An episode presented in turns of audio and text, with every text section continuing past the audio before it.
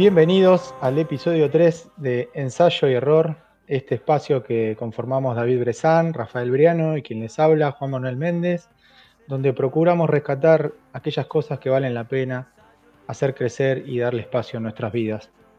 Y lo, hacemos a través de un disparador, como ya los, los que nos han ido escuchando saben, este, y cada uno de nosotros irá contando a dónde lo lleva ese disparador en forma de ensayo. Eh, el disparador de hoy es la palabra héroes y hacia ahí vamos a avanzar, comandado por nuestro operador Bruno Belimbia, a quien saludamos.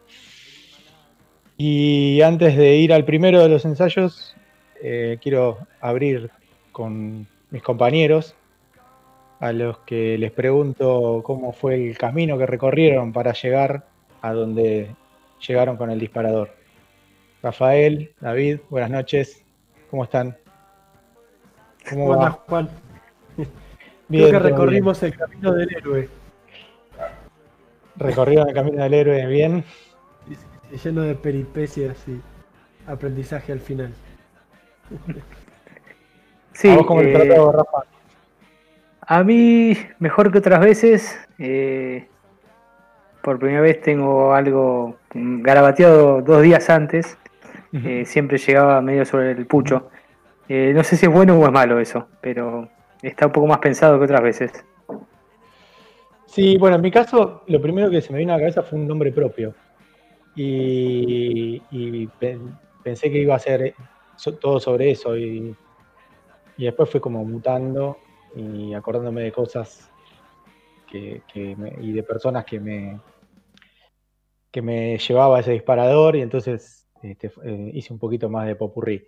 Este, también iba a ser un poco aburrido si, hablábamos todo de, la primera idea. A mí me sorprende, habiendo más o menos conversado de lo que íbamos a hablar, creo que por ahí le huimos porque era lo primero que se le ocurre a uno, pero Héroes, Mundial del 86. Tal vez que no quisimos ir por lo obvio. Pero hay que mencionarlo. Yo escucho a Héroes es, y todavía se Diego, Sí, Héroes es el Diego mm, eh, eh, elongando con, la, con el tema de María Lynch de fondo. Todo lo demás que pasa en la película no me lo acuerdo. Pero significa algo para gente de 40 para arriba, para el resto no es nada. Exacto. Bueno. Estamos en una época en la cual los héroes van como mutando, porque estamos en una época de pandemia, ¿no? Y obviamente que el personal de salud, la, este, todo aquel trabajador esencial, eh, debe, ser reconocido porque este, cumplen una función vital. Pero hay unos héroes y unas heroínas que por ahí no hablamos mucho o no se habla en los medios, que son los niños, los niños y las niñas. Eh, nosotros tres compartimos, tenemos esa, dicha de convivir con niños de, de edades tempranas y realmente se bancan todo mejor que nosotros. Lo de la dicha te diría depende de la hora, ¿no? Pero.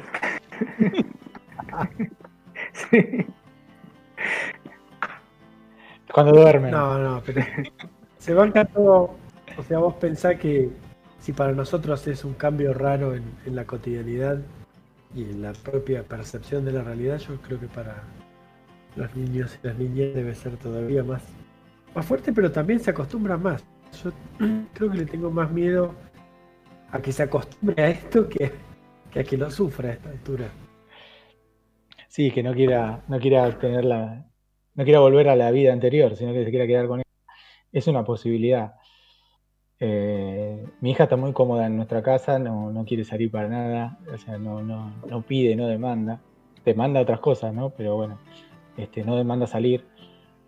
Y, y realmente nos rescata a nosotros siempre de, los lugares feos que transitamos por la pandemia. Es una constante. yo creo que sin duda, por más que uno pasa por momentos de agotamiento y de placer con, los niños, mucho más de placer que de agotamiento, ¿no? De disfrutar. Eh, en el caso, por ejemplo, de los dos enanos que tengo yo acá, de 7 y 4 años, se la están bancando, eh, se habituaron a esto que no es habitual, de estar no sé, siete días de la semana en la casa, casi la mayor tiempo, la mayor cantidad del día en la casa, encerrado, salen muy poco. Eh, la verdad que sí, son, no sé si héroes, pero algo parecido. Sí, este, el otro día, había, estaba viendo un stand-up de un humorista que, me gusta mucho, Fernando Sanjeado, que hablaba de los hijos y, dice, y también tiene un hijo chico de edad temprana y, y así hincapié en una. dice, nosotros también necesitamos a nuestros hijos, necesitamos extrañarlos, porque también el contacto aéreo eh, es difícil, pero la verdad que yo en mi caso este, reconozco que, me rescata, me rescata de todos lados. Siempre. Bueno, eh, este programa tiene un orden y el que le toca abrir el fuego es a nuestro amigo David, así que allá vamos. Un poco para comenzar, la primera idea que me surgió por ahí es obvia.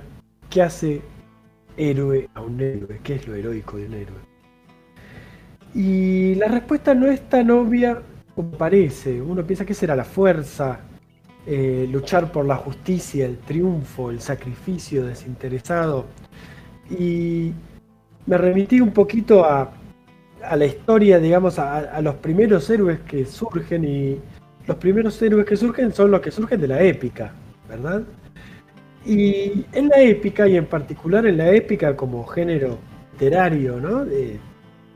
podríamos decir en principio griego, pero también otras culturas lo han tenido, es muy raro, pero el valor que se persigue en la épica no es la justicia, no es la verdad, no es, es la fama. Bien, la fama es lo que buscan los héroes. La buscan Aquiles y Ulises yendo hasta Troya a pelear. No les importa Helena, no les importa el corneta que los mandó llamar. Lo único que les importa es hacerse un nombre, hacerse fama, apropiarse incluso de los atributos de fama de aquellos enemigos que matan, quedándose con sus trofeos. En un plano más de personas de la vida real, uno podría pensar que qué es lo que buscaba Alejandro Magno al expandir su imperio hasta la India. Y un poco que creo yo que lo que buscaba es la parte de Magno, ¿no? La parte de grandeza, la fama también. Sabemos que es un imperio que duró muy poco, como la vida propia de Alejandro. y pensaba, ¿qué cosa la fama?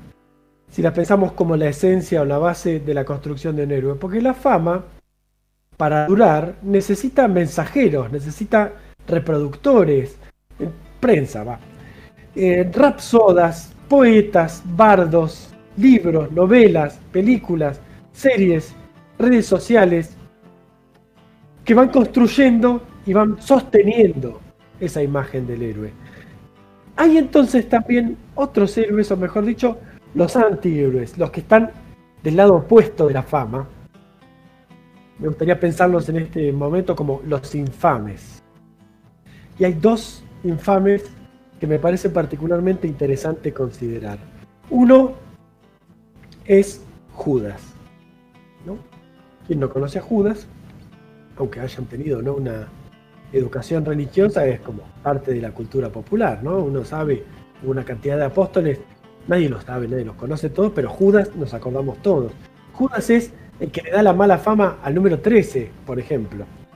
Este, y este tipo, Judas, traidor, de la más abyecta y oscura de las tradiciones, Judas en realidad es probablemente el que realiza el mayor acto de heroísmo en esta historia, vamos a tomarlo como una historia, en esta historia bíblica, ¿no? ¿Por qué? Eh, porque es justamente el que se va a jugar, entre comillas, por el equipo, ¿no? Asumiendo el rol de malo, el de traidor, el de odiado. Y esta idea, no, es que se me ocurrió peregrinamente a mí, está un poco en Borges, está en la película de Scorsese, de la última tentación de Cristo, está en Saramago. Eh, Judas es el más comprometido con la causa, el más comprometido con llevar esta historia a donde tiene que ir. ¿no?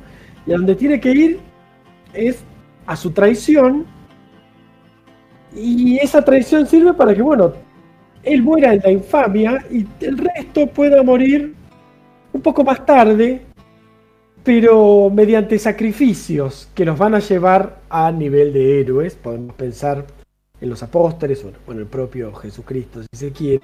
Es su sacrificio, un valor nuevo que le podemos meter a la, a la construcción de heroísmo, la fama, en los griegos el sacrificio en la cultura judeo-cristiana, pero ese sacrificio solamente pudo ser posible gracias a un sacrificio todavía mayor, ese de asumir el de papel de traidor para que la historia se pueda cumplir y que el resto de los sacrificados llegue al nivel o llegue a este estatus heroico, ¿no? Eh, y es interesante esto porque uno puede pensar que no solo en la cultura judeocristiana, sino en general, a los héroes la muerte les sienta bien. ¿no? Eh, la muerte implica la imposibilidad de la decadencia, de la contradicción y de la verdadera traición que es traicionar la imagen de uno mismo que uno ha construido y el resto ha construido. Entonces, la muerte temprana suele ser bastante beneficiosa para los héroes. Otro infame, muy muy infame que me intriga, es uno que se llama Efialtes. Efialtes aparece como personaje en 300, que es un cómic y es también una película, que retoma el mito, la, leyenda de los 300 espartanos que defienden el paso de las Termópilas contra millones, pareciera, ¿no? de persas. Este pastor es el que le indica a los persas un paso por el que franquear el estrecho de las Termópilas y vencer finalmente a estos invencibles espartanos, heroicos, lustrosos, tetones espartanos, estos 300 que representan una estirpe militarista, valiente, pero también profundamente fascista. Los espartanos revoleaban por un peñasco a todos los que nacían con alguna malformación, bajo peso, un dedo de más, un dedo de menos, o cualquier cosa que les pareciera rara. Agarraban a los vistos los revoleaban por un precipicio. Entonces, este pastor traiciona un poco al espartanismo pero también realiza un acto de venganza sobre los miles de niños, niñas, viejos, etcétera, que fueron despreciados y asesinados por esta cultura de, la superioridad física. Efialtes es representado como un pastor, pero también como un deforme que fue despreciado por los espartanos, que no lo dejaron formar parte del ejército, que estaba discriminado. Bueno, el tipo agarra y los traiciona y se venga él y venga al, ya te digo, los millares de personas consideradas débiles por los espartanos que fueron arrojadas por los abismos. ¿no? Eh, en esta cuestión es un hecho histórico, que es algo que los espartanos hacían. Y a su vez es imposible no ver en 300, en particular la película y el cómic, una representación también actual, una apropiación de los espartanos, pero para favorecer al militarismo norteamericano y a sus héroes, defendiendo Occidente de las invasiones bárbaras, que son estos persas que vienen del este, y con el, único riesgo que corren es el de la traición, justamente, la, la debilidad interior. Esa debilidad que puede ser la deformidad, la codicia, la traición, pero también pueden ser las objeciones de conciencia a las prácticas del imperio. Qué difícil es entonces, incluso para las narrativas triunfantes y omnipresentes, construir el heroísmo desde el punto de vista del agresor. Muchos siglos pasaron y la fama, la gloria, el triunfo, que en los griegos sí estaba en la conquista y en el apropiarse ¿no? por fuerza de los bienes del otro. Eh, después de la Segunda Guerra Mundial es difícil encontrar narrativas donde los héroes sean los invasores. Los superhéroes, por ejemplo, que surgen un poco en esa época, son protectores de débiles, administradores de la justicia, siempre por fuera de las instituciones democráticas, pero bueno, eh, representan a fuerzas superiores que se enfrentan a fuerzas malas superiores y a las que hay que dejar hacer, pero que están para proteger. Ahora, los superhéroes, los 300, los adelantados españoles o quienes fueran, son los héroes de los vencedores, son los héroes del poder. Hay un valor que consideramos, o que podemos considerar por lo menos heroico también, y no había mencionado todavía, pero creo que es bastante común, y es el de la valentía. Ahora, qué difícil es ser el héroe del poder y al mismo tiempo mostrar valentía, cuando desde el poder se enfrenta por lo general a enemigos más débiles. Ese es el gran reto de los héroes modernos, y no es casual que estos superhéroes modernos combatan tanto contra sí mismos, o contra personajes casi gemelos pero que juegan para el mal. Y si no, se vuelven bastante sosos y estúpidos como Superman. Los héroes del poder de la vida real son como una especie de funcionarios funcionales, ¿no? Deportistas, cantantes, periodistas, otros destacados personajes de la cultura general que son piezas de la industria del entretenimiento y más o menos les sirve para desarrollar la narrativa justamente de un heroísmo más cotidiano. También los héroes del marketing y la innovación tecnológica, con Steve Jobs a la cabeza, sobre todo a partir de su muerte, ya dijimos que la muerte a los héroes les sienta bien. Pero ¿qué pasa con estos? Son héroes sin épica, ¿verdad? Son héroes sin, un verdadero esfuerzo, sin un verdadero sacrificio, son héroes del, marketing, ¿no? Las, series las series de los 80 buscaron también construir héroes a partir de excombatientes de Vietnam, por ejemplo, Brigada A, creo que hasta MacGyver fue excombatiente de Vietnam. Pero también qué difícil pensar en la construcción del heroísmo cuando lo que llegaba de Vietnam eran imágenes de chozas destrozadas, la nenita desnuda, rociada y quemada con napalm, helicópteros que pelean contra campesinos. Entonces los medios pueden construir durante horas y horas discursos que ensalzan a estos héroes del poder, a estos héroes del sistema, y se enfrentan siempre a este dilema, ¿no? ¿Dónde está la valentía en este caso? Pero eh, hay otra cuestión, y es que este sistema globalizado probablemente ya no necesite héroes el, poder está un poco más desanclado de la sociedad civil. Uno no sabe bien dónde está, quién es. Entonces quizás más que héroes lo que necesita son perfiles funcionales, ya no importa si reales o simples bots creados electrónicamente, que difunden estos mensajes de sumisión al poderoso y odio a las víctimas. Entonces, en este sentido, quiero rescatar otros personajes valientes y completamente infames en su época, los primeros, las primeras, en realidad son las madres de Plaza de Mayo. Las locas de la plaza. Realmente había que estar loca para marchar en la Plaza de Mayo en plena dictadura, una dictadura que había mostrado su ferocidad, desapareciendo a sus hijos y a sus hijas. No van a encontrar un medio de la época, por lo menos en Argentina, que hablara bien de estas mujeres. Entonces, no solo se exponían al peligro físico, sino que se exponían a esta infamia, al hecho de ser vituperadas, digamos, criticadas, bastardeadas de todos lados, ¿no? Uno podría pensar si es valentía o desesperación y no necesariamente sean opuestos. Y me interesa rescatar, para terminar, a otra mujer, que si bien no enfrentó militares, sí fue de las primeras que enfrentó el poder en su momento de mayor auge, y es Norma Pla. Norma Pla comenzó su lucha en el momento de euforia menemista. A nivel mundial, el neoliberalismo ¿no? se ponía como discurso único y a nivel local, el menemismo digamos, había copado y hegemonizado verdaderamente la, cultura popular, los medios, eh, generando un auge de consumo bastante grande y también una masa cada vez mayor de desplazados. Ahora, estos desplazados, como se iban administrando y iban cayendo poco a poco, básicamente no le importaban a nadie.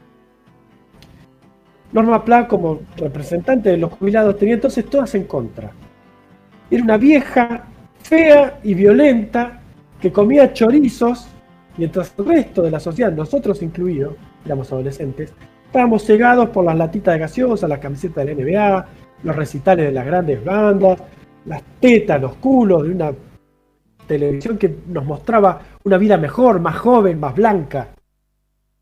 Norma Pla se enfrentó al héroe del poder del momento que era Domingo Cavallo, al hábil Menem y también a todos los medios masivos y también a la policía. Tenía todo para perder, perdió. Creo que siempre supo que iba a perder. En el camino se llevó puesta la gorra de un cana que había ido a reprimir, algunas lágrimas de cocodrilo de caballo, y también ser una mancha en la foto perfecta de la sociedad neoliberal de la época. Yo ahí veo valentía y ahí veo heroísmo. Y veo también un legado, que aunque no quiero, no quiero dejar afuera a Darío Santillán, pero por lo general es un legado que fue continuado principalmente por mujeres. Y estas mujeres, digamos, relacionan los actos heroicos no con la fama, no con el triunfo, no con la desesperación, ni buscando el sacrificio inútil que la lleve al bronce, al póster, al cielo, sino que lo que su heroísmo está en la resistencia. Incluso en los peores momentos, una resistencia que a veces hace retroceder, esperar, aguantar, pero es una, una resistencia que se compromete con la vida. Y entonces, perder la vida puede suceder, claro, pero no como un acto sacrificial, sino como las consecuencias de los peligros que se decidieron enfrentar. Bueno, hay más, muchas más heroínas, no hay tiempo. Sí quiero tomarme unos segunditos para presentar esta canción que consigue transformar justamente la huida, la lucha, en un momento épico. Iron Maiden, ¿cuánto de Me toca seguir a mí. Eh, todavía estoy pensando en algunas de las cosas que, dijo David. Eh, yo transito algunos lugares de costadito parecidos a los que él dijo, pero el sentido de mi ensayo es totalmente distinto. Eh, el año pasado, yo soy oyente asiduo de, de Basta de Todo, de Radio Metro, y el año pasado descubrí a un, a un escritor, un columnista que se llama Juan Sclar, que hace mm, maravillas eh, analizando y desmenuzando las películas infantiles. Por lo menos eso fue la columna del año pasado, hoy ya cambió. Y me vino a la mente una, la columna que hizo analizando la película Increíbles de Disney. La cual para él es la, película más, una de las mejores, pero una de las que tiene el peor mensaje. Porque bueno, este, sin contar toda la película, hablando un poquito así de, qué se trata, los superhéroes están, eh, se mandaron una, una equivocación, una macana, los demandaron, entonces se desactivó el programa de superhéroes y los fueron insertando en la vida de la ciudad como personas normales. Em, y bueno, a raíz de eso eh, se desprenden algunas cuestiones como que los especiales son eh, gente que tiene un poder o un superpoder que no todos tienen, que ese superpoder es hereditario. Entonces, cuando empiezan a, salir a la, luz, nuevamente, eh, hay un choque entre un niño, que luego sería el villano, síndrome, eh, y Mister Increíble, que es el protagonista. Síndrome es un fan, Mister Increíble lo desprecia. Entonces síndrome se vuelve, se pasa como, como diríamos en una película de se, vuelve, se va al lado oscuro. Entonces, su idea es crear eh, trajes para que, como él quería ser un superhéroe más y Mister Increíble no lo dejó, eh, él quería crear trajes para que todos tuvieran superpoderes y cuando todos fueran superhéroes, nadie sería superhéroe.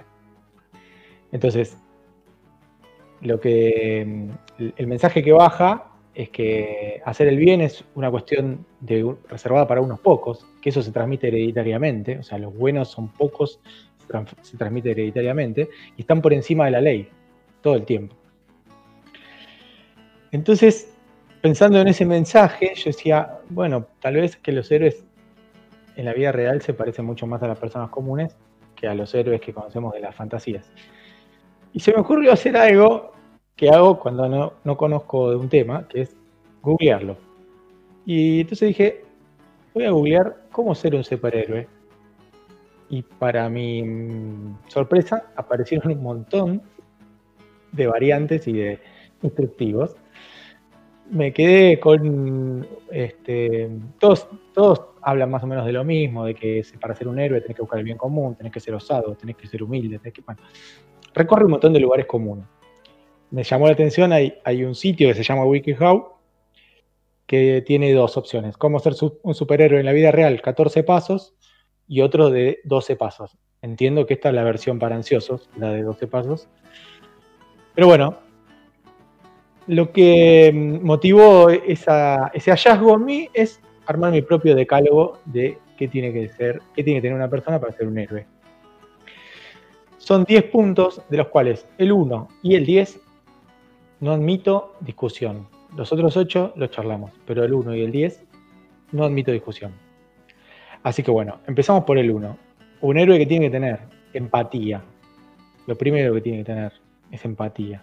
Tiene que saber reconocer al otro, tiene que eh, saber ponerse en el lugar del otro, tiene que actuar pensando en sí mismo y en el otro. La segunda categoría, la segunda característica que tiene que tener, un héroe descarta el elogio y revisa las críticas. El elogio no es combustible para él.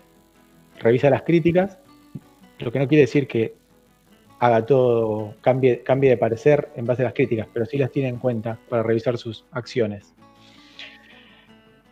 Es una persona auténtica, eh, dice la verdad, pero no, la dice, no dice todas las verdades, solo las verdades que conducen a algo, a un bien común. No decir la verdad por decir la verdad. Después tiene una serie de habilidades sociales en el trabajo, en la vida pública. Yo puedo hablar de mi experiencia en oficina. En el trabajo el héroe es el que cambia el bidón del dispenser, el que cambia el toner de la fotocopiadora, el que se anota los vencimientos de los matafuegos para llamar a pedir que lo vengan a recargar. En la vía pública, si va en auto, deja pasar al peón. Si es, si es peatón, cruza por la senda peatonal. Si da marcha atrás y te rompe un foquito, te espera, te deja el dato o te deja un papelito. No estaciona en las ochavas, porque cuando alguien estaciona en la ochava, genera que ninguno de los dos que vienen por las calles vean para el otro lado. Así que bueno, tiene ciertas habilidades sociales, aunque es un tipo bastante reservado. Eh, no, no reenvía cadenas ni fake news. Inclusive aquella fake news que coincide con su pensamiento. Si la va a compartir, primero revisa que sea un hecho de la realidad y no un invento. Después, como sexta categoría, eh, digo que es una persona que se hace cargo. Se hace cargo de lo que es, se hace cargo de sus errores, se hace cargo de sus contradicciones y avanza a pesar de, a veces no estar en sintonía con algo que había hecho en, una época pasada. Pero principalmente se hace cargo. El punto 7 es escucha más de lo que habla, no prejuzga, no es un tipo que confía fácilmente, pero tampoco es de estigmatizar. No es de señalar con el dedo ni de decir, este seguro que tal cosa. El punto 8 es, eh, puede hablar de todo, pero solo opina con firmeza de lo que sabe. No defiende cosas eh, que sigan su lógica de pensamiento porque se lo contaron. O sea, te va a decir, no es un tiraposta, está alejado del tirapostismo. Después, el punto 9 es que tiene una, una debilidad por la comunicación. Comunica exactamente lo que quiere decir. Ni busca las palabras, se las elige con precisión. Y el punto 10, que es algo que, como el 1 que dijimos, la empatía no, no lo voy a negociar, el punto 10 es, le molesta ser héroe. Le pesa. Pero no que le molesta un poco, le, molesta sobre todo que se lo digan, que le digan, vos sos un héroe, vos sos un héroe. Pero no es que le molesta, le rompe las pelotas que le digan que es un héroe. No quiere saber nada con eso. Y hoy en día hay un bonus track que es eh, el punto 11, que es para esta época, hace todo lo que dije recién con el barbijo puesto y se lo pone hasta arriba de la nariz. Entonces, bueno, para ir cerrando, empecé a analizar yo, mis héroes los tengo en el deporte, son mis héroes. Yo, la verdad que tengo muy pocos héroes fuera, de, fuera del deporte. Y me voy a quedar con dos. Y que me quede con estos dos no quiere decir que otros un montón no lo sean, sino que me voy a quedar con estos dos por algo. Uno es Marcelo Bielsa, y el otro es Hernán Montenegro, el basquetbolista. Y de los dos destaco un punto común que es la autenticidad. Son auténticos. Hacen lo que sienten, inclusive cuando no les conviene hacer lo que sienten. En el caso de Bielsa, eh, es admirable la precisión que, que él tiene para comunicar y la obsesión que tiene para decir las cosas de la manera correcta o de la manera que él pretende que sea correcta y cómo ha trascendido, no es mi héroe por, lo deportivo, por cómo juegan sus equipos, por si ganó campeonatos, es mi héroe por otra cosa, por, por ser auténtico y por decir las cosas que a veces uno quisiera decir, pero no tiene espacio. Por ejemplo, cuando dice que los medios de comunicación pervierten a los seres humanos según eh, victoria o derrota, porque el mismo argumento que utilizan para amplificar un comportamiento en la victoria es el mismo por el cual eh, cuando la cosa viene de derrota usan el mismo argumento para castigarte. Cuando en una conferencia de prensa le puede decir a un periodista, usted es un enemigo que me enaltece, cuando dice que el éxito y la felicidad no son sinónimos, que hay gente exitosa que no es feliz y hay gente que es feliz y no necesita el éxito, y que la obligación de todo ser humano en la vida es rentabilizar sus opciones para ser feliz.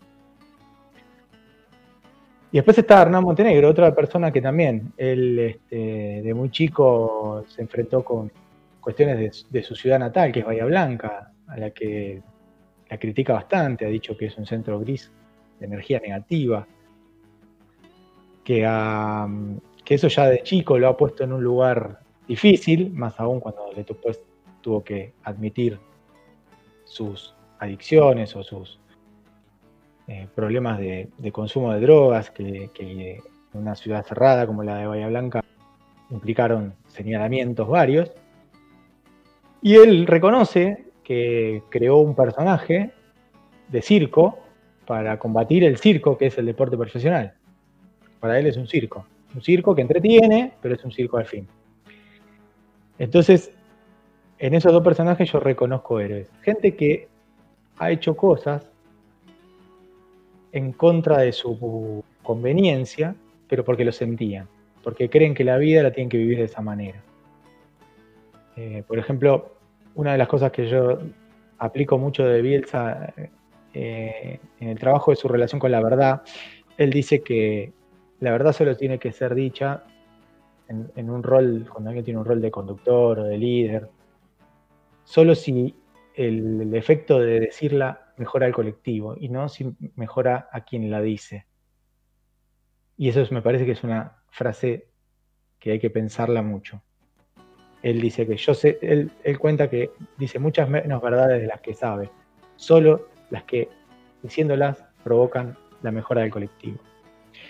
Y bueno, para, para cerrar, eh, elegí un tema, porque bueno, a tanto a, Montenegro como a Bielsa eh, le dicen el loco, porque cuando uno se sale un poquito de, las, de los cánones o de los estándares de la vida, se le dice, miraste loco. Y a veces el loco es el único que tiene los pies sobre la tierra y el resto no. Y la canción que elegí habla un poco de esto. Y se llama Castillos en el aire. Y la vamos a escuchar en breve. Bueno, mi intervención va a tener algunos puntos en común con la de Juan y el Colo y otros nada que ver.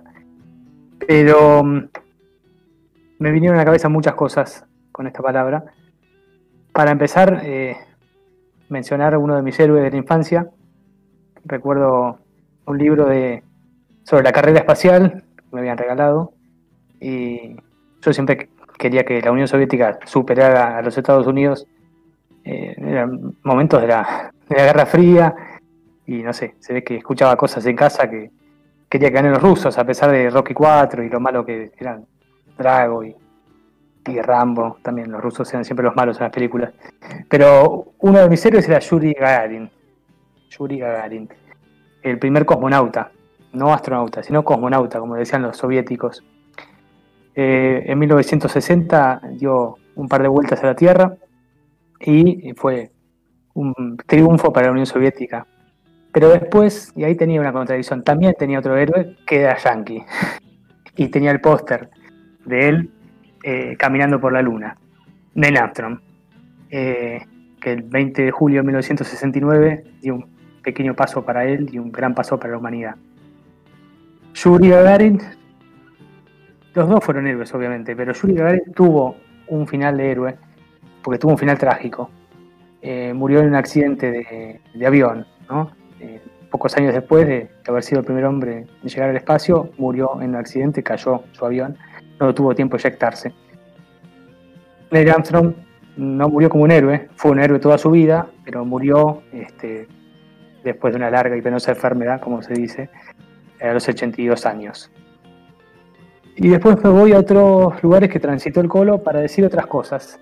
voy a, Grecia y más precisamente a Atenas. Eh, porque ahí viene la palabra héroe y la idea de los mitos. Voy a tratar de ser conciso, porque a mí lo que, me interesa no es tanto lo que son los héroes o lo que representan los héroes, sino lo que no, lo que no se ve de los héroes. ¿Y a qué me refiero? Eh, los héroes eran, en, los mitos griegos, los superhéroes, es decir, aquellos que eran más que hombres, hijos de los dioses. Generalmente su padre era un dios, su madre era, era humana, pero tenían esta condición sobrenatural y podían hacer hazañas que los humanos comunes y corrientes no podían hacer. Aquiles, Ulises, Teseo, etc. Pero en Atenas los mitos tenían muchas funciones y cometidos, pero uno era de eh, refrendar el poder masculino, el poder de los hombres. Era una sociedad patriarcal y machista, donde la mujer no, no tenía ningún, ninguna posición ni lugar más allá de cuidar el oikos, cuidar la casa, este, vivir en el gineceo, en ese ambiente de mujeres, pero no tenía casi relevancia en la vida pública ni social. Y la política era entre iguales, pero entre iguales que son hombres y que son hijos de madre y padre de ateniense y mayores de 18 años, que no son ni esclavos, ni extranjeros, ni mujeres. Entonces queda un grupo muy reducido. Entonces, en esa sociedad patriarcal, los mitos y los héroes permanentemente reforzaban esta idea de que era una sociedad de hombres, un androceo.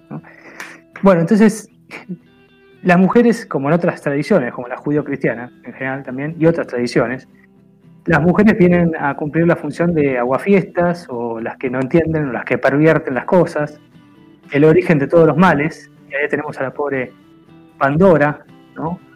que este, fue la primera mujer, la primera mujer de la historia, según la mitología griega, ¿no? Eh, fue creada por los dioses,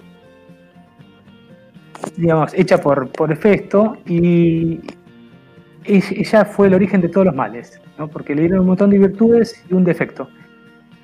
Su defecto era la curiosidad. Entonces le dijeron, bueno, baja a la tierra con esta ánfora, no era una caja, sino una ánfora, con un frasco enorme, ¿no? Pero no lo abras. Anda a la tierra, haz lo que quieras, pero no abras el ánfora. Entonces, bueno, se casó, tuvo una vida espléndida, tenía un gran matrimonio, se llevaba muy bien con su marido, pero tuvo un momento de curiosidad y abrió la ánfora. Y ahí vinieron todos los males de la humanidad y empezaron las penurias. Pandora sería la responsable de que el mundo no sea el lugar ideal que habían pensado los dioses, donde había solamente hombres que hacían las cosas bien. Bueno, apareció una mujer, como en el caso de Eva, y pervirtió todo. Inclusive la pobre Ariadna, que era la que le permitió a Teseo eh, huir del laberinto después de matar al Minotauro. Eh, se había enamorado y Ariadna le, dio un ovillo por el cual ella pudo, eh, perdón, él pudo salir del laberinto y volver con Ariadna. Bueno, huyeron juntos en una isla mientras este, Ariadna dormía. Teseo se embarcó y la dejó sola en la isla. O sea que ni siquiera tuvo la, gratitud de decirle, gracias, gracias, me salvaste de... Me hubiera quedado toda la vida en el laberinto, ¿no? Maté a Minotauro, pero no hubiera podido salir si no era por tu hilo. El, hilo era el amor. Este, porque si Alerna le hubiera parecido un pagarto este, Teseo, no hubiera sentido nada por él, no le daba ningún hilo. Y se quedaba ahí. Entonces también está la ingratitud de los hombres hacia las mujeres que hacen algo para que los hombres sean héroes. Y después tenemos otro hecho trágico, otra mujer, que es Antígona. Recuerdo en las calles del secundario que leíamos Antígona Vélez. Este, pero Antígona eh, es una hermana, una mujer, mejor dicho, que lo que quiere hacer es enterrar eh, a sus hermanos, que murieron eh, en una guerra fratricida, y quedaron en el campo de batalla los dos hermanos. Y estaba prohibido que fueran enterrados. Y cuando ella está tratando de, quemar el cuerpo de los hermanos, es descubierta y la condenan a ser enterrada viva, algo light. Eh, pero para evitar eso se suicida previamente, como el, el, final no tan trágico que se suicida. Entonces pensaba en eso, que los héroes vienen a reforzar una idea de patria, de nación, porque los héroes también tienen esta idea de legitimidad de un linaje, un linaje masculino, obviamente, ¿no? Porque las eh, herencias eran del lado paterno, los apellidos eran del lado paterno. Eh, digamos, el adulterio era un delito solamente para las mujeres y para los hombres no era ningún, delito. Eh, y bueno, pensaba un poco en eso, las mujeres, el sometimiento de esas mujeres al patriarcado. Capaz que influido por haber pensado esto en el Día de la Madre y en una sociedad que se deconstruyó de un montón de estos mitos que nos hacen que nos hacían peores de lo que somos ahora. No porque somos geniales ahora, pero creo que somos menos malos que hace mucho tiempo. Y nada mejor que repetirme y poner al más grande de todos, que es Chico, eh, Chico Huarque, con Mujeres de Atenas. Bueno, interesante la reflexión.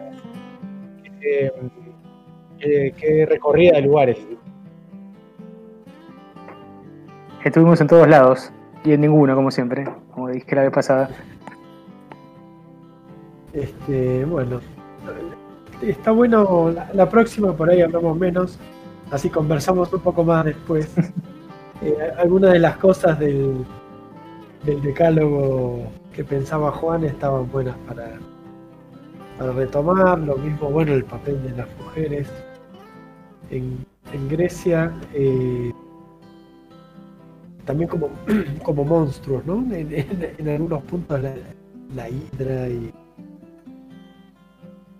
Bueno, se me van, ¿no? Pero, pero hay varios, varios personajes monstruosos femeninos que, Y parece mentira, pero todavía eh, en ese camino de, construcción o en ese camino de, de igualdad de género queda un montón por recorrer. Porque si lo miramos. Sí, yo pero. Sí, sí, Rafa. No, es que me quedé pensando, cada uno se queda pensando en distintas cosas, ¿no? Pero yo me quedé pensando de la fama, de la importancia que tenía la fama para la cultura grecolatina también, ¿no? De vivir en la conciencia de los otros, ¿no? Esa era la, mayor virtud, ¿no? No era tanto la vida terrenal, sino la, vida, lo que venía después de, esa vida y eso era la fama. Y me acordé de Maquiavelo, eh, que Maquiavelo, cuando da un montón de recomendaciones que no son aptos para todo público sobre cómo conservar el poder, dice que igual eh, cierto tipo de, maldades y crueldades eh, pueden hacer conservar el poder pero no lograr la gloria. Y eso es como un límite moral o ético, es decir, no se puede hacer cualquier cosa. Eh, porque no se, vive, no se viviría en la conciencia de los hombres. Y eso es lo que más le importa a ese renacentista que en realidad tiene una conciencia similar a, los romanos. Sí, eh, es, algo que, que afortunadamente eh, en algunos, cuando se llegan a algunos límites, alguien se acuerda de eso, porque a veces estamos bastante cerca de que se traspasen todos los límites. Es como que es milagroso que no se hayan traspasado. Eh, yo me quedo con, con la parte de Norma Pla y, y cómo en esa época uno hasta nos parecía como un personaje caricaturesco porque no lo tomábamos en serio. Hay algo terrible de Norma Pla, estuve viendo sobre eso. Y muere muy joven. Muere creo que a los 64, 65 años. La veíamos como una vieja detonada y verdaderamente lo estaba porque es la manera como llega la vejez las clases populares muchas veces, ¿no? Entonces era parte de, ese de eso que la sociedad quería barrer abajo de la alfombra. Sí, sí, yo me, me acuerdo de. Sí, no, tenía una mirada así eh, de ella, tenía la, mirada, digamos, la primera impresión o lo que te venden de. bueno, es eh, un personaje más, una caricatura más de, la realidad y bueno. Es como que forma parte. Cuidado violento puede ser puesto. Creo que es hora de que nos vayan barriendo nosotros abajo de la alfombra. Bueno, sí, estamos, estamos ya pasados, así que agradecemos que haya cedido unos minutos. Lo último que queda por decir es que el lunes que viene, a las 22 horas, en Radio Éter FM 90.5, tenemos una cita con La Libertad.